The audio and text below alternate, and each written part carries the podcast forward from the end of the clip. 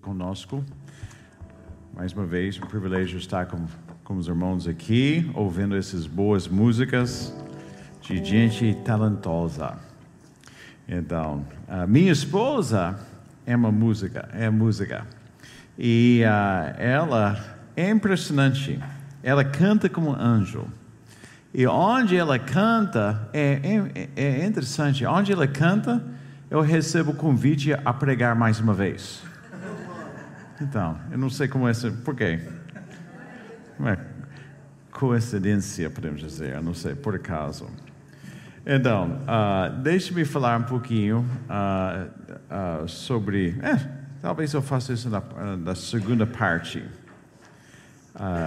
e sim, acho que eu vou fazer isso é mais em frente, porque nós temos muito tempo hoje.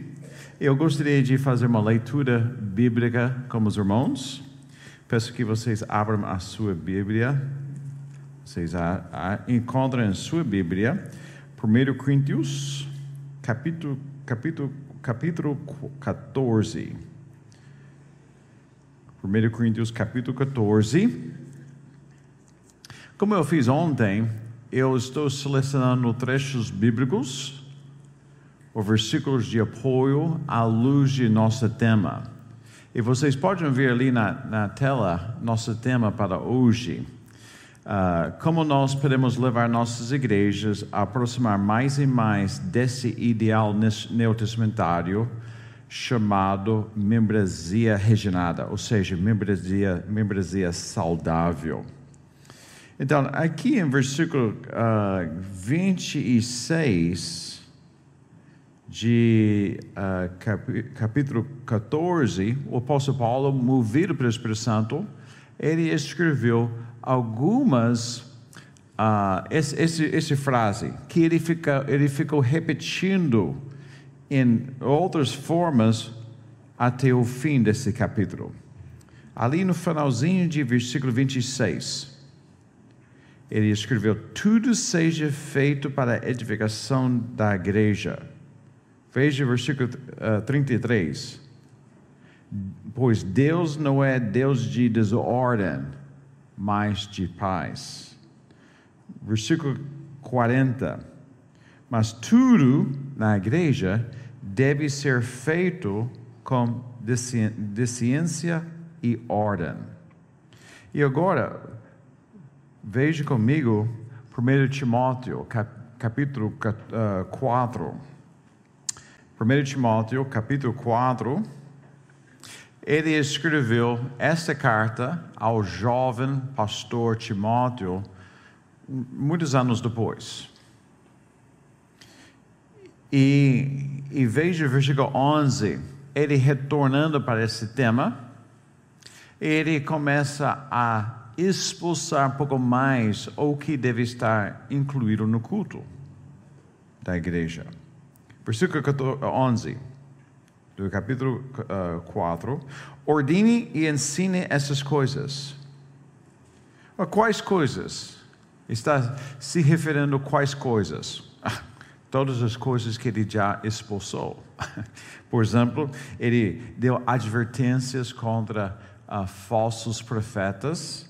Também ele uh, destacou o uso apropriado da lei moral de Deus. Também ele fica enfatizando a importância da perseverança cristã em meio a dificuldades. Também ele fala sobre a, a conduta apropriada dos homens cristãos e das mulheres cristãs. Além disso, ele fica dando os requisitos uh, para os pastores e os diáconos os dois oficiais perpétuos que cada igreja deve ter. E depois disso, ele volta a falar sobre uh, a piedade do pastor. Então, quando ele fala, ordene e ensine essas coisas, essas coisas ele está referindo. Então, versículo 12. Ninguém o despreze pelo fato de você ser jovem, jovem pastor, mas seja um exemplo para os fiéis na palavra, no procedimento, no amor, na fé e na pureza. Até a minha chegada, dedique-se à leitura pública da Escritura, à exortação e ao ensino. Não negligencia o dom que lhe foi dado por mensagem profética, com imposição de mãos dos presbíteros. Seja diligente nessas coisas. Dedique-se inteiramente a elas, para que todos vejam o seu progresso, seu progresso na fé, seu progresso no ministério, liderando a igreja de Deus. Versículo 16: Atente bem para a sua própria vida e para a doutrina, perseverando nesses deveres, pois agindo assim, você salvará tanto a si mesmo quanto aos que o ouvem. Veja o que está em jogo ali, ali no finalzinho. Salvará tanto a si mesmo, tanto uh, uh, quanto aos que o ouvem. Então, vamos orar. Agradecemos a Ti, Senhor, por esse momento que o Senhor tem proporcionado. Que o Senhor esteja conosco, refletindo sobre o empreendimento mais importante aqui na terra, a Tua igreja. Obrigado pelas canções, as orações e agora as reflexões bíblicas sobre a igreja, sobre discipulado individual e discipulado comunitário em nome de Jesus. Amém. Amém. Então, meus irmãos, hoje vamos pensar, pelo menos esse primeiro horário, sobre a pureza da igreja. E nós falamos muito ontem, ontem nós falamos muito sobre igrejas verdadeiras e suas marcas bíblicas.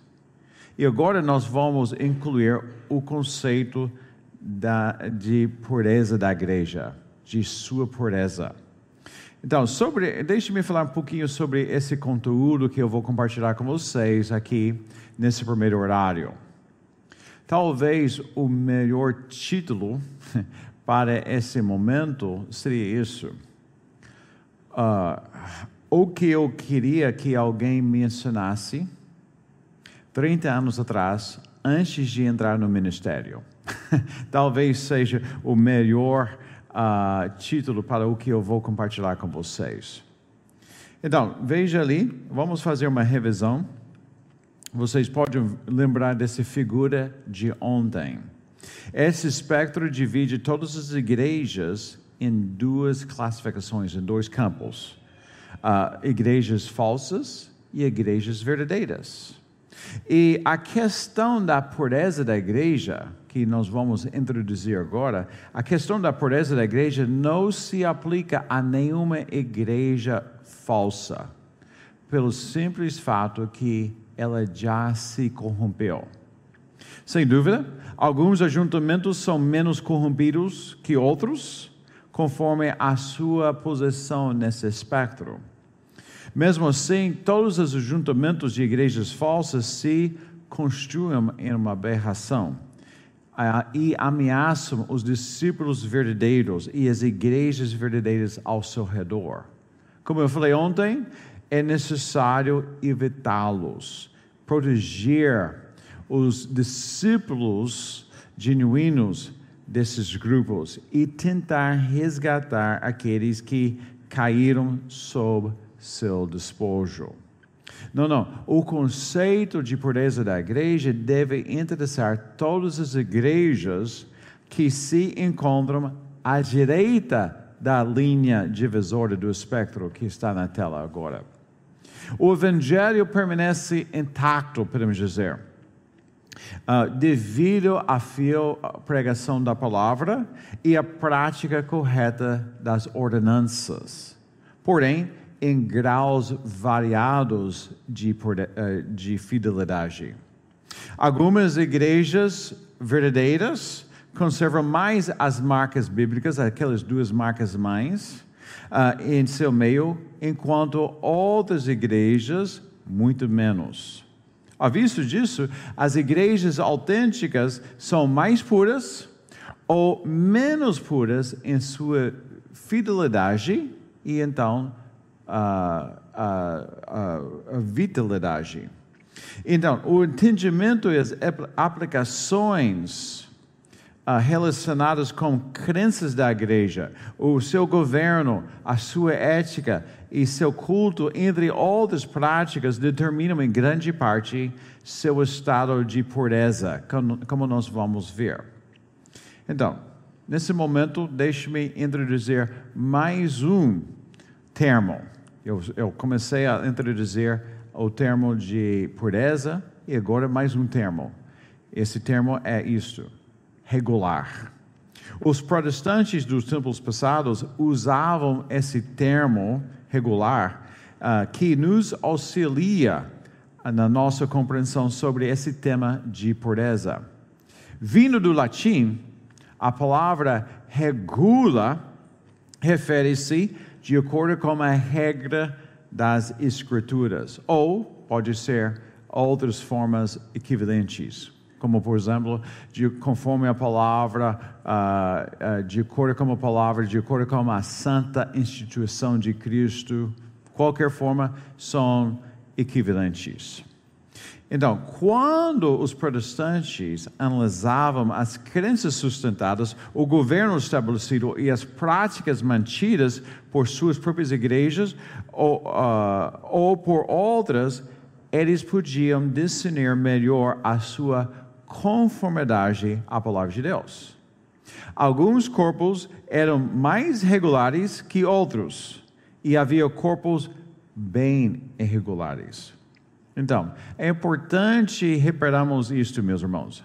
Há uma correlação entre a conformidade à palavra de Deus e a pureza ao longo uh, do espectro de igrejas autênticas. E à medida que a, a, congregação entende corretamente um assunto revelado uh, uh, na palavra e o aplica fielmente em seu meio, ela glorifica a seu Deus por sua obediência e, consequentemente, será mais pura e mais saudável. Podemos dizer então que a palavra de Deus regula ou deve regular o entendimento e a aplicação dos elementos estruturais, tornando a igreja mais regular. E a pureza é um desdobramento apenas que mantém melhor o ideal de uma membresia regenerada. Por isso, começando ontem, vocês podem lembrar que eu estava enfatizando esse princípio, sola escritura. Sim, a, a, palavra de Deus, a Escritura revela o que a igreja deve ser, em que deve crer e também o que deve fazer. Então, deixe-me resumir esse ponto ali na tela, vocês podem ver. Quanto maior a compreensão correta de uma igreja, bem como a sua obediência em questões de crenças, práticas e política, maior será o seu grau de pureza. Agindo assim, a congregação será mais saudável, vai produzir membros mais vigorosos e terá uma melhor base e base bíblica para cumprir a sua missão aqui na terra. Então, o alvo da igreja não deve ser apenas verdadeira, ou seja, está apenas uh, ao, uh, ao, lado direito dessa linha divisória. Não, não, não. Deve ter o alvo deve ser mais a mais pura possível. Além do mais, agora nós podemos perceber uh, a trajetória complicada, a trajetória tênue uh, de uma igreja quando ela agir de forma contra as Escrituras ao longo dos anos. Ou seja, ela começa a abrir mão de algumas convicções, algumas tradições bíblicas. Então, deixe-me ler um trecho bíblico da notável confissão de fé de, Westminster. Então, os ilustradores dessa confissão do século XVII, eles escreveram assim: As igrejas ma, uh, mais puras debaixo do céu estão sujeitas à mistura e ao erro. Ou seja, não é uma igreja 100% pura na face da terra. Por quê? Porque a igreja é composta de gente. Gente, uh, gente salva, sim, mas gente uh, pecadora, sim.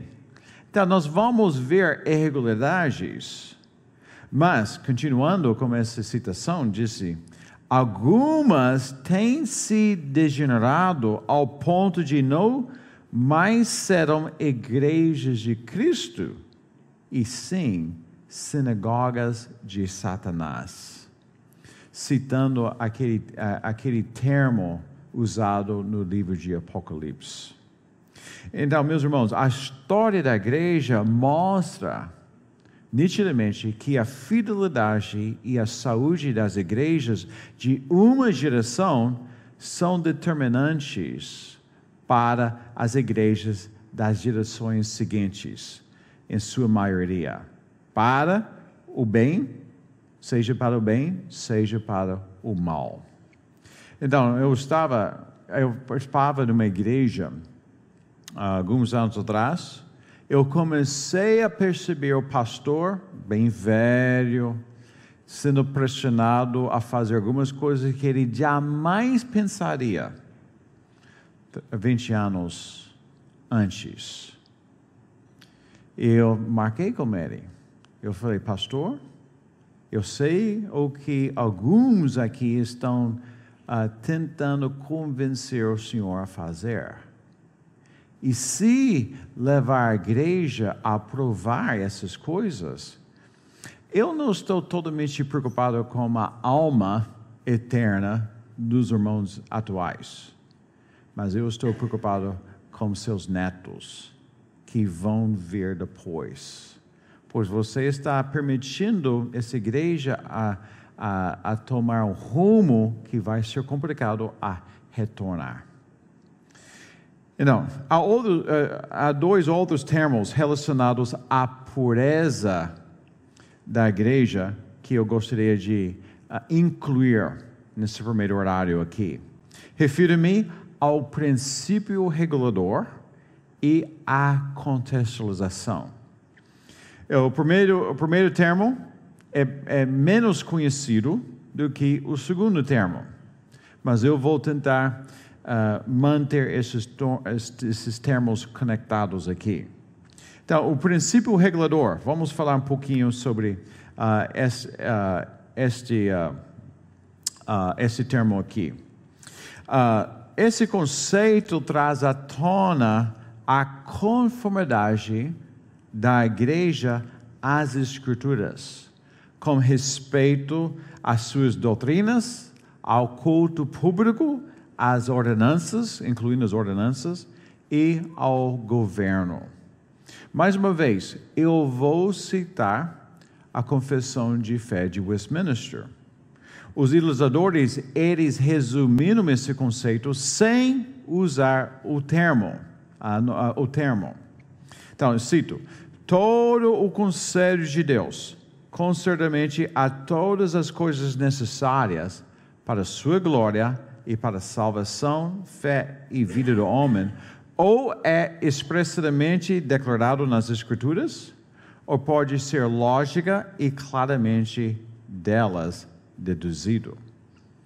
Então, ali o que, o que uh, podemos dizer se destaca, realmente duas coisas se destacam dessa citação.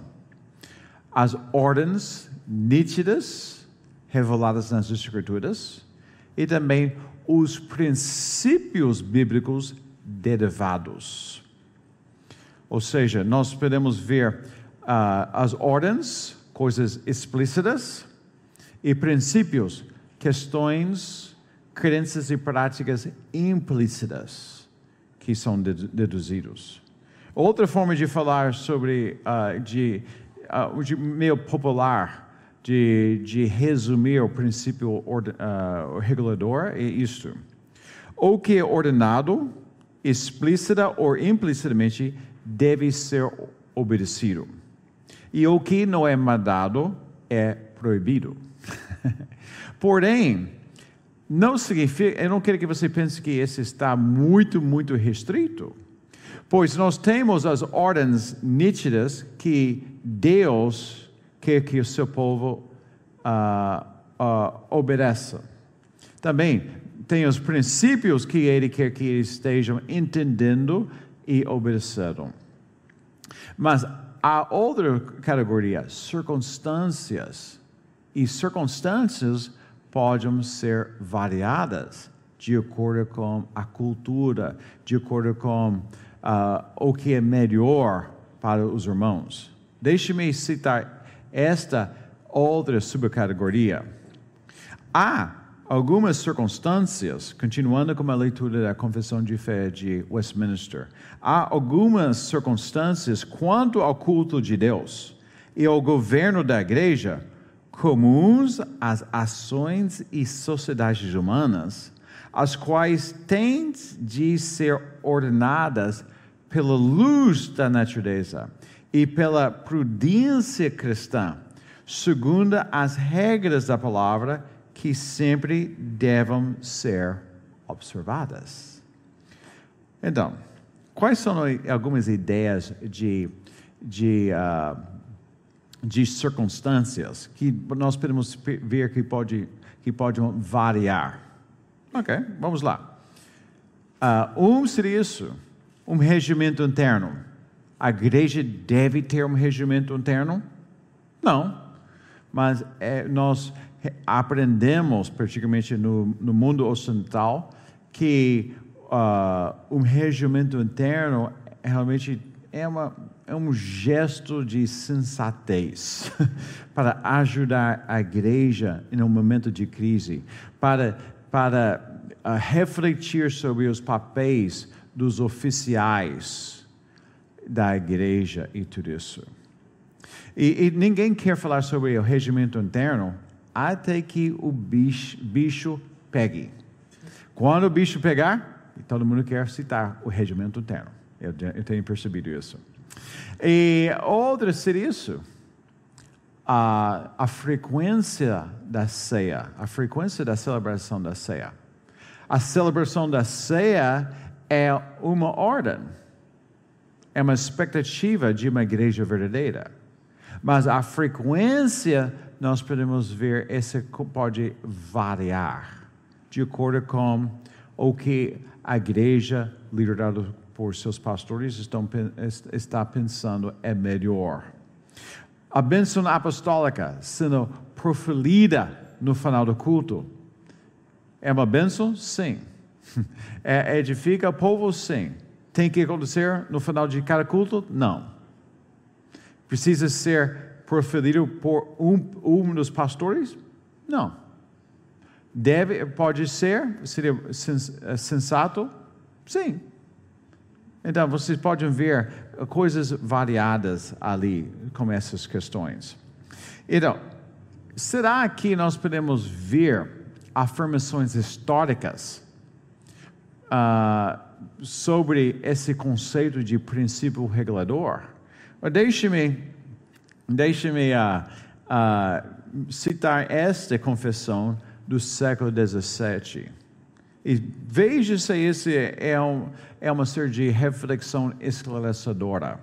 Eu cito: a cada uma dessas igrejas, igrejas verdadeiras, assim reunidas, de acordo com a intenção de Cristo, declarada em Sua palavra, Ele deu todo o poder e autoridade que são, de alguma forma, necessários para a sua continuidade daquela ordem na adoração e na disciplina que Ele instituiu para as igrejas observaram ou obedeceram. Ele também deu os mandamentos e regras para o devido e correto exercício e execução desse poder. Então, eu estou aqui uh, entre os irmãos, diante dos irmãos congregacionais. Então, tem, é, é, o conceito que vem à tona aqui é esse conceito: o poder congregacional. Os batistas usam essa expressão, o poder congregacional. Vocês usam? Okay. Então, os congregacionais usam também. E então, a ideia é que a congregação uh, tem autoridade para tomar suas decisões, porém, ela não tem autoridade ilimitável, ilimitada.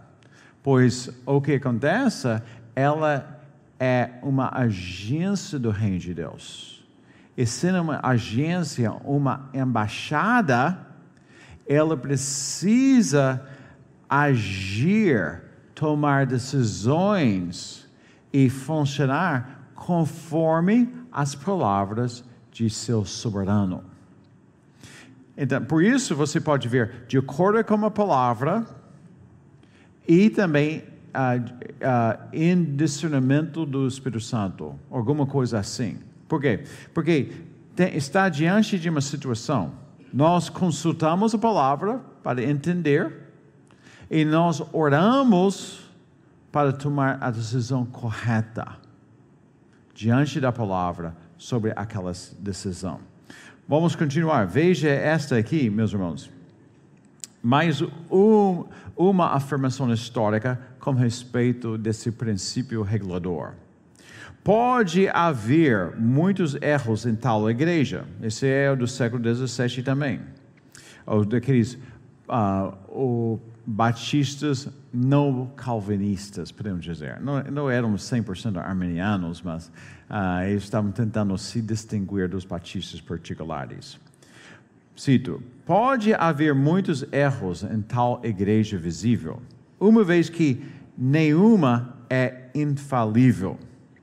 No entanto, uma verdadeira igreja constituída deve detectar, detectar seus erros e devidamente se reformar de acordo com a santa palavra de Deus. De tais congregações, nenhum homem deve separar-se por qualquer pretensão. A denominação de igrejas batistas que eu servo aqui no Brasil, se alguém usar essa palavra reformado, e rapaz, realmente divide a sala quase. Ah, os batistas brasileiros, de alguma forma, têm alguma certa de reserva com essa palavra reformada. Porque, por causa de, de, da, da, da ideia popular de teologia calvinista, podemos dizer. Porém, vocês podem ver aqui, esse conjunto de igrejas batistas, gerais, não calvinistas, eles usavam, eles empregavam essa palavra reformar. Pois a ideia é que a igreja deve estar sendo, a igreja deve se reformar uh, de acordo com a palavra de Deus. Ou seja, a, a, a igreja deve ser regida pela palavra de Deus. Outro termo para agora incluir. Depois desse, mas a gente não vai agora deixar de lado o termo de princípio regulador. Nós vamos uh, determinar uma definição uh, sobre contextualização à luz do entendimento do princípio regulador. Então, contextualização, eu sou, eu sou formado em missiologia e eu sou missionário. Então, eh, nós falamos muito sobre contextualização. E uma coisa interessante, você junta cinco uh, missiólogos, você vai ver entre os cinco missiólogos oito definições sobre missiologia, uh, sobre contextualização. Ou seja, muitas vezes você vai ver entendimentos variados com respeito a isso. Mas deixe-me vamos contemplar uma definição fiel às Escrituras, à luz do princípio regulador. Então, vocês podem ver ali, a minha definição é uma definição descomplicada e baseada no Evangelho. Essa definição pode ser resumida assim: uh, comunicar, e viver o Evangelho de Jesus e seus aspectos relacionados de tal forma que, primeiramente, a igreja mantenha a fidelidade bíblica e se encaixa tanto quanto a Escritura permitir na cultura na qual ela está inserida. Deixe-me repetir isso e a gente vai uh, elaborar isso um pouco mais. Comunicar e viver o Evangelho de Jesus e seus aspectos relacionados de tal forma que mantenha a fidelidade bíblica e se encaixe tanto quanto a palavra de Deus permitir na cultura anfitriã na qual a igreja está inserida. Então, vocês podem ver, nós queremos que nossa igreja faça um impacto na sociedade. E nós queremos que nossa igreja esteja se inserida bem. Se não, vocês não, uh, vocês não teriam luzes, uh, um ambiente climatizado, uh, pessoas que estavam dando bem-vindos aos outros que estão chegando, tudo isso. Vocês estão querendo servir até os não cristãos bem, para mostrar o amor de Deus e para que tenha a oportunidade de compartilhar o Evangelho com eles. Mas nós temos que reconhecer há limites em nossa contextualização. Nós só queremos ultrapassar os limites que Deus está uh, determinando em Sua palavra. Nesse ponto aqui, eu gostaria de uh, citar um, um uh, homem que já faleceu, o Niebuhr. Ele fala sobre Cristo acima da cultura, Cristo da cultura e Cristo contra a cultura. Ele, ele dá outros tipos de respostas, posturas de igrejas, mas o que nós temos que reconhecer uma igreja fiel às Escrituras pode ter posturas variadas conforme a situação, conforme aquela questão na cultura. Por exemplo, Cristo sempre está acima da cultura, ele cria a cultura. Inclusive, nós somos criados à imagem de Deus. Portanto, nós podemos ver traços louváveis em cada cultura uh, aqui no, mundo, pois os homens e, e uh, os homens, homens e mulheres, são criados à imagem de Deus, são portadores dessa imagem. Mas nem tudo é louvável, pois aquela imagem de Deus não está sendo refletida em sua plenitude. Nossa imagem é contaminada pelo pecado. Portanto, nós podemos ver que, às vezes, Cristo dá cultura, no sentido que a igreja pode ser flexível, pode afirmar algumas questões. Mas, em algumas posturas, Cristo acaba sendo contra a cultura. A igreja fica contra a cultura, no sentido de ela precisa manter a sua integridade, talvez profética, diante de uma injustiça que está acontecendo. Então, vocês estão entendendo o que estou falando aqui? Então, não é uma postura sempre para tudo. A contextualização nós temos que ver, analisar conforme a palavra de Deus, à luz da natureza, e tomar a decisão e tentar to e tomar decisão amorosa e tentar comunicar esta, esta postura.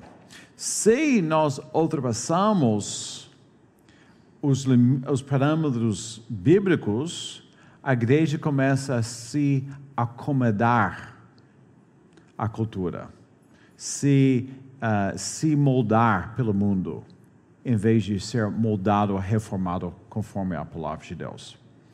Vocês entendem? É um grupo pequeno aqui hoje, então eu, eu, talvez tenha algum ponto aqui eu que precisa esclarecer sobre essas questões de de pureza da igreja e como ela é correlacionada com a, a, a regularidade da igreja, a regularidade às escrituras, o princípio regulador e também a contextualização. Eu gostaria de recomendar algumas leituras aos irmãos, se os irmãos querem uh, aprofundar mais nesses, uh, nesses assuntos. O, o primeiro, a primeira leitura ali é um, um livro, é um tijolo, na prática, de John Frame. esse publica foi publicado, esse livro foi publicado pela Cultura Cristã a doutrina da vida cristã. Melhor livro de ética cristã que existe. Eu, eu, meus parabéns à cultura cristã por publicar esse livro. E, e o autor, ele dedica capítulo 26 ao, a esse assunto do princípio regulador. Ele explora muito bem. E vocês podem ver uma, uma visão uh, uma visão graciosa e entender melhor esse, esse, uh, esse assunto. E outro livro deve ser estudado para todos que estão envolvidos no culto público, liderando a igreja ao culto público. Uh, esse, faz, esse livro, uh, o título do volume é Louvor e Adoração. Uh, esse foi publicado, esse livro foi publicado por uh, Bob Coughlin. E o, o terceiro livro é, é, é, titulado simplesmente Contextualização. E esse é, é publicado por, por um, uh, pela Vida Nova. E, então, essas são as três recomendações. Bem, deixe-me agora prosseguir. Eu, ah, e também, tem mais um, para que os irmãos sabem, uh, que eu recomendo, recomendo aos irmãos. Uh, esse ali é uma uh, aquela síntese doutrinária da, das igrejas evangélicas congregacionais do Brasil, certo? Eu, eu falei certo? Sou fera nessa questão de português, sabe? E, uh, então, eu, o uh, pastor uh, Luiz, ele, Felipe, ele enviou esse livro, esse documento para mim essa semana. Eu comecei a ler. Eu vi muita sabedoria ali, pois realmente tem um assunto que começa a ser discutido na igreja e alguns homens piedosos eles se juntam para tentar dar uma resposta à luz da palavra de Deus sobre alguma modalidade, algum modo, alguma questão que tem entrado na igreja. Então, a ideia é que eles estão querendo dar um parecer às igrejas, uh, à luz da palavra de Deus e em oração sobre esse assunto. Então, esse, eh, podemos dizer que ali está dando a vocês, acho que, uma, ah, uma dúzia de tópicos uh, práticos para ver como a responder apropriadamente, ou seja, de acordo com a palavra de Deus. Então, agora, meus irmãos, deixe-me mostrar para vocês. Vamos, uh, eu vou apresentar algo que vai para uh, depois do, do culto, uh, depois de nosso intervalo. Eu gostaria de apresentar para vocês agora, depois dessa apresentação sobre a regularidade e sua correlação com a pureza da igreja, gostaria de apresentar para os irmãos os elementos para assegurar o ideal da membresia regenerada na igreja. Então, deixe-me contar uma história para vocês. Uh, eu estava em uma cidade literal aqui no Brasil, esse vai realmente estreitar muito, né? e um pastor me convidou a passar uma uh, uma semana, cinco dias com a igreja, então eu fui lá. E nós estávamos fazendo, nós fizemos uma eh, caminhada no calçadão, um belo tarde. Estávamos eh, compartilhando partes de, uh, de par, uh, questões de nossas vidas e tudo isso. Eu mencionei que eu estava escrevendo um livro, a Igreja Regenerada. Ele queria que eu explicasse uh, uh, o tema do livro e, e tudo isso. Eu falei, é, de fato, a partir de capítulo 3, eu começo a abordar esse assunto de membresia regenerada. E eu começo, e também tem muito a ver com os elementos bíblicos e elementos de prudência cristã. Quando esses elementos são entendidos a, conforme a palavra de Deus e aplicados apropriadamente, a igreja se torna mais pura e se torna mais saudável. Então, ele queria que eu uh, explicasse cada desses elementos que eu vou apresentar para vocês. Então, vocês podem ver ali os primeiros cinco elementos ali na tela. E também tem três outros que eu vou mencionar aqui alguns instantes, que são chamados, eu, eu chamo de elementos de prudência cristã. E depois de sintetizar esses fundamentos-chave, a, meu amigo pastor, ele chegou a confessar: Davi, nenhum desses elementos está presente em minha igreja dessa forma. E essa descoberta lhe causou uma certa crise existencial, pois ele reconheceu a sua responsabilidade perante o Senhor de cuidar do bem-estar daquela igreja que Deus lhe havia confiado. Então, mais uma vez, esse é nosso ponto de partida, podemos dizer. E e vocês podem ver ali os primeiros cinco elementos bíblicos: o batismo, ceia do Senhor, a visão bíblica de governo congregacional, a disciplina da igreja e a liderança pastoral e diaconal. Esses são cinco que são nitidamente revelados nas Escrituras. Então, mais uma vez, cada desses elementos deve ser, deve, deve ser compreendido e aplicado apropriadamente, ou seja, conforme a palavra de Deus e em adoração. E ali vocês podem ver agora três mais, e esses três são os elementos de prudência cristã. Ou seja, nós podemos ver seu apoio bíblico para uh, sua presença. Quais são? Crenças, compromissos e protocolos expressos e unificados. O que significa esse trem? Podemos dizer. Uh, crenças têm a ver com uma, uma boa confissão de fé. E, e, uh, e compromissos têm a ver com um bom pacto de igreja. Que ajuda. Então, as crenças têm a ver com o que aquela igreja está alegando a, a, a, a, a crer, claro, pregar, e o pacto está, é um símbolo que representa como aqueles irmãos estão vivendo o evangelho juntos. E os protocolos, tipicamente, uh, é, uh, compreendo pelo menos dois documentos: o Estatuto e o Regimento Interno.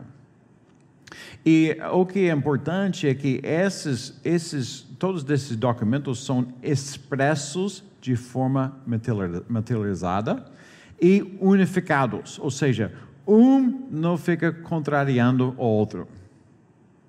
Então, essa é basicamente a ideia desta. E o sétimo elemento é o que eu chamo de cooperação cautelosa. A igreja tem em seu DNA o impulso nato para colaborar com outras igrejas, receber obreiros. Mas ela precisa ser madura, precisa reconhecer que ela não pode colaborar com qualquer igreja com qual, receber apoio de qualquer obreiro. Então, a corporação catalosa tem a ver como ela vai estender a sua mão em colaboração pelo Evangelho, em prol do Evangelho. E o último é a verificação criteriosa. É, ou seja, tem a ver com as avaliações internas, para ter certeza que tudo ocorre conforme a palavra de Deus e não contra a palavra de Deus, em prol do bem-estar do povo. É, é, e também uh, para que ela esteja glorificando a Deus. Então, essa é a nossa pauta. Depois de nosso, nossa esperança, eh, esperançosa janta, nós vamos retornar e eu vou passar por mente cinco minutos em cada desses, desses ali. Vai, é, um, é um objetivo, um alvo ousado de concentrar todo o conceito, todo o entendimento desses oito em cinco minutos a cada um. E, e mas vocês querem saber mais sobre estas aqui? Vocês querem aprofundar mais? Eu recomendo um livro para vocês. O livro é intitulado A Igreja Regenerada. e nós temos quantidades limitadas. Porém, se Érico ele acabar de vender todos desses, uh, desses exemplares, eu tenho mais uma caixa de quantidades limitadas em meu carro. Então, eu posso apanhar. E nós podemos resolver, resolver isso. Então, depois de nossa janta, a gente volta aqui e nós vamos começar a contemplar esses elementos importantes uh, para cada discípulo de Cristo e também para cada igreja de Cristo. Obrigado, meus irmãos. Pastor Bruno.